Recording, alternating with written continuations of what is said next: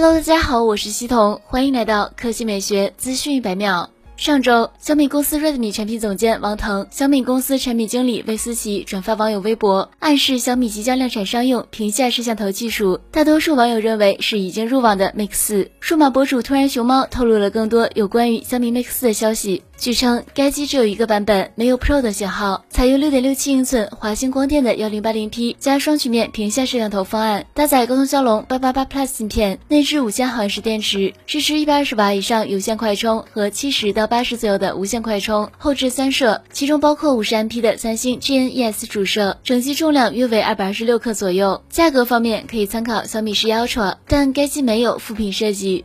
接下来来看苹果。苹果新的 MaxSafe 充电宝将于本周开始运抵世界各地的客户手中。一位幸运者已经抢先买到了一个。这位消费者分享了对 MaxSafe 充电宝的一些早期印象。它采用坚硬光滑的塑料设计，对 iPhone 12 Pro 有很强的磁吸力。虽然 MaxSafe 充电宝相当厚，但其圆润的边缘使它拿起来很舒服。目前，MaxSafe 外接电池可以在苹果网上商店订购，只有白色，预计在七月下旬交货。好了，以上就是本期科技美学资讯一百秒的全部内容，我们明天再见。